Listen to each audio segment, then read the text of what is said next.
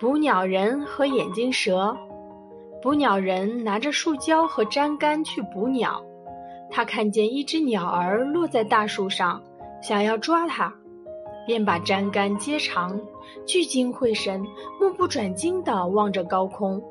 他这样扬着头，无意中踩着了一条躺在他脚前的眼镜蛇，蛇回头咬了他一口。